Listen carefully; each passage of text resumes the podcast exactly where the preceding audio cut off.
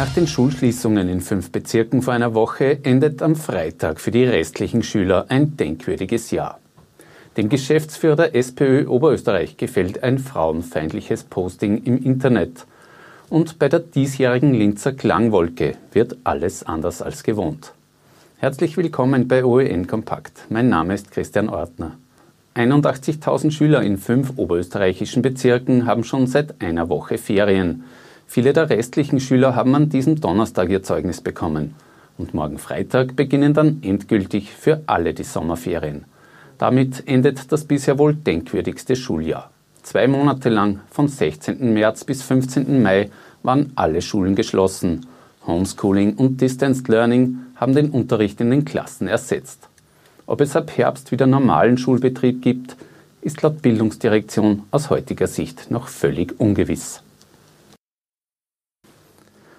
Wegen der zuletzt rasant gestiegenen Corona-Fälle gilt seit heute in öffentlichen Gebäuden in Oberösterreich wieder die Maskenpflicht. Und die Zahlen steigen weiter, wenn auch etwas gemäßigter. Mit Stand Donnerstagnachmittag gibt es in Oberösterreich 492 Erkrankte, um 22 mehr als am Mittwoch. Der sogenannte Freikirchencluster in Linz stagniert offenbar. Seit Dienstag sind von dort ausgehend keine Neuinfektionen mehr dazugekommen. Behördlich geschlossen worden ist hingegen jetzt ein Lokal in der Linzer Frankstraße. Laut Bürgermeister Klaus Luger ist dort mehrfach gegen die Corona-Auflagen verstoßen worden. Die Betreiber des Lokals könnten jetzt ihre Gewerbebewilligung verlieren. Ein Tweet, in dem Gesundheitslandesrätin Christine Haberlander als Dummerl bezeichnet wird, sorgt heute für Aufregung. Mehr noch, dass der Geschäftsführer der SPÖ, Georg Brockmeier, das Posting mit einem gefällt mir versehen hat. Letztklassig und untragbar frauenfeindlich sei Brockmeyers Entgleisung, heißt es bei der ÖVP. In der heutigen Landtagssitzung hat SPÖ-Abgeordneter Peter Binder versucht, die Wogen zu glätten. Ich habe mit ihm telefoniert. Ich möchte mich hier auch ganz formell und offiziell für diesen Like entschuldigen. Im Namen unseres Clubs, auch im Namen von äh, Georg Brockmeier wird das auch noch persönlich nachholen. Ähm, es ist einfach nicht unsere Meinung und nicht unsere Ausdrucksweise und Sexismus hat im Netz einfach nichts verloren. Zutiefst verletzend empfindet Haberlander den Vorfall. Die noch am Vormittag versendete Entschuldigung von Brockmeier nehme sie aber an.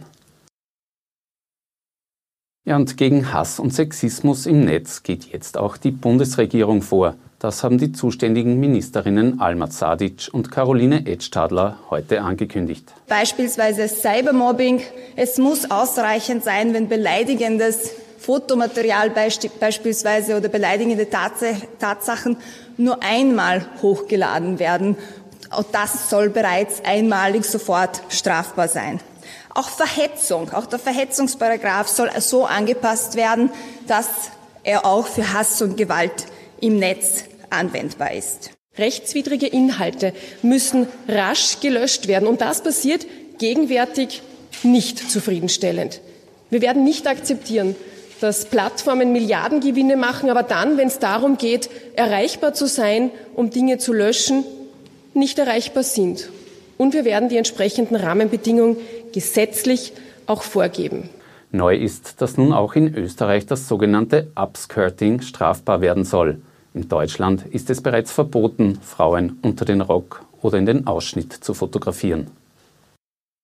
Ausgerechnet als Verteidigungsministerin Claudia Tanner am Donnerstag ihre Pläne für die Stärkung der Miliz präsentiert, bricht ein Soldat vor den laufenden Kameras zusammen.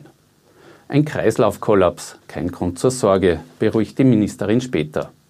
Was die Miliz betrifft, so kündigt Tanner heute ein Investitionspaket an. Dieses Budget von 200 Millionen Euro kommt zum Regelbudget dazu und wird dann in drei Tranchen heuer, nächstes Jahr und übernächstes Jahr ausbezahlt. Mit dem Geld sollen unter anderem Funktionsfahrzeuge, Tarnanzüge, 3D-Nachtsichtbrillen, Sturmgewehre und Scharfschützensysteme gekauft werden. Im Nationalrat hat die Opposition heute einen Misstrauensantrag gegen Tanner eingebracht. Sie gefährde mit ihrem Zickzackkurs der vergangenen Wochen die Landesverteidigung, so der Vorwurf. Tanner dazu. Der Kritiker ist ein Mann, der alles weiß, aber nicht alles kann. Es war die erste Kundgebung von US-Präsident Donald Trump seit Beginn der Corona-Pandemie. Fast drei Wochen nach seinem umstrittenen Auftritt vor tausenden Menschen in einer Halle in Tulsa im Bundesstaat Oklahoma melden die Gesundheitsbehörden dort jetzt einen massiven Anstieg an Corona-Infizierten. Es sei mehr als wahrscheinlich, dass die Kundgebung dazu beigetragen habe. Österreich gibt seine strikte Haltung bei der Verteilung von Corona-Hilfsmitteln in der EU auf. Eine Woche vor dem EU-Sondergipfel befürwortet heute Bundeskanzler Sebastian Kurz wörtlich eine Balance zwischen Krediten und Zuschüssen. Bisher hatte Österreich als Teil der sogenannten sparsamen Vier reine Zuschüsse kategorisch abgelehnt. Die EU-Kommission plant ein 750 Milliarden schweres Hilfspaket zum Wiederaufbau nach der Corona-Krise. Ein tödlicher Verkehrsunfall hat sich in der Nacht auf heute in Obernberg am Inn ereignet. Ein Bosnier ist laut Polizei in einer Rechtskurve gegen die Randleiste gestoßen.